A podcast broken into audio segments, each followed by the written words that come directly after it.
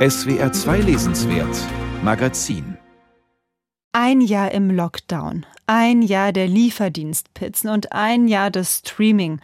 Sitzen, essen, gegen das schlechte Gewissen anspazieren. So lassen sich 14 Monate Pandemie zusammenfassen. Das Außenleben ist eingeschrumpft in ein durch den Tag kommen Innenleben. Umso absurder kommt einem der normale präpandemische Wahnsinn vor, den die Essayistin Gia Tolentino in ihrem ersten Buch beschreibt. Zum Beispiel das Mittagessen in einer Salatbar. Eine Reihe von Menschen, die ansteht, um einen Grünkohl Caesar Salad zu bekommen. Einen Salat, den ein Mensch mit einer dunkleren Hautfarbe und einem Haarnetz fließbandartig in To-Go-Boxen abfüllt. Selbstverständlich schauen die, die anstehen, nicht in das Gesicht des Menschen, der ihnen den Salat anrichtet.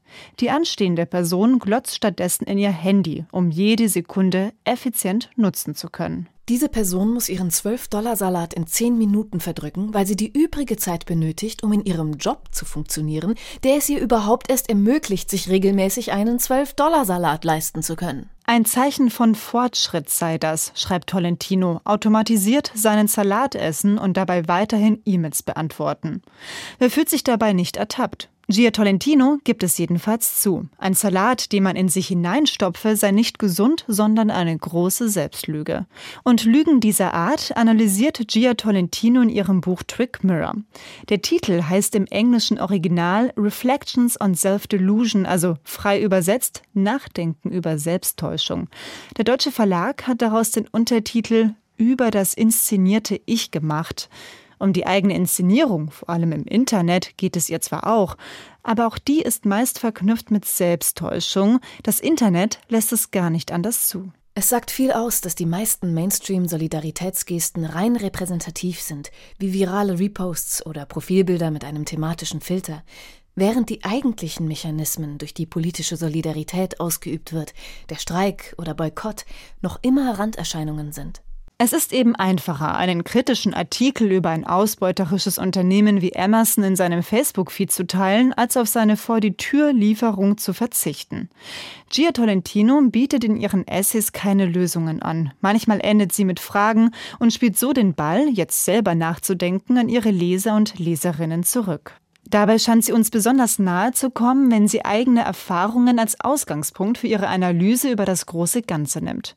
Das hat auch schon der Vater des Essays, Michel de Montaigne, vor über 400 Jahren getan.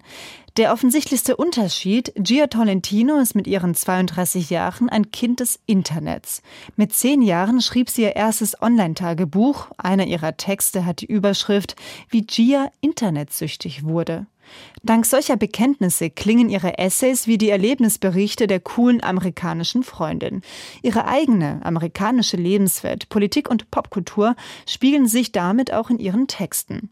Dass sie sich mit dem Naheliegenden kritisch auseinandersetzt, ist nicht überraschend, nur dieser Vergleich, der gerne gemacht wird, passt damit nicht ganz. Tolentino schreibe wie eine internetgeschädigte Susan Sontag. Es gibt aber zwei Unterschiede.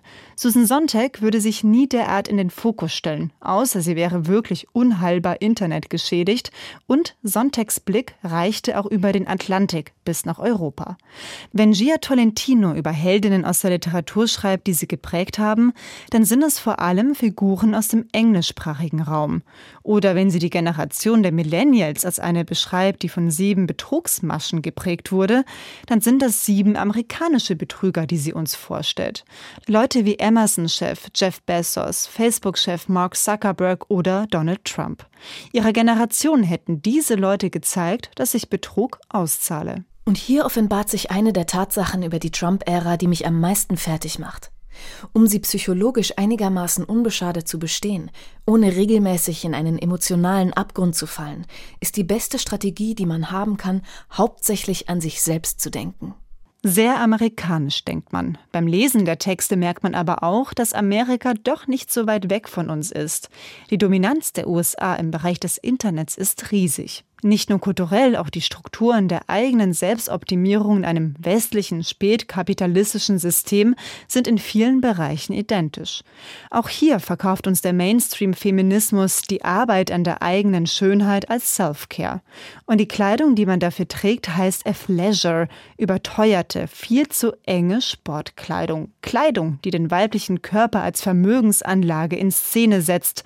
Tolentino nennt es eine spätkapitalistische Fetischkleidung. Sie macht aus erstmal banal wirkenden Alltagsbeobachtungen zu Sportkleidung oder der Salatbar kritische und fundiert recherchierte Gegenwartsanalysen. Mit ihnen hält sie sich und uns einen Spiegel vor, der zeigt, wer wir geworden sind, dank des Internets und seinen Auswüchsen. Gia Tolentino jedenfalls hat davon profitiert. Sie hat es geschafft, dass Millennials ihr Buch massenweise für Instagram in Szene setzen. Was für eine Ironie. Jetzt wünscht man ihnen nur noch, dass sie es auch lesen.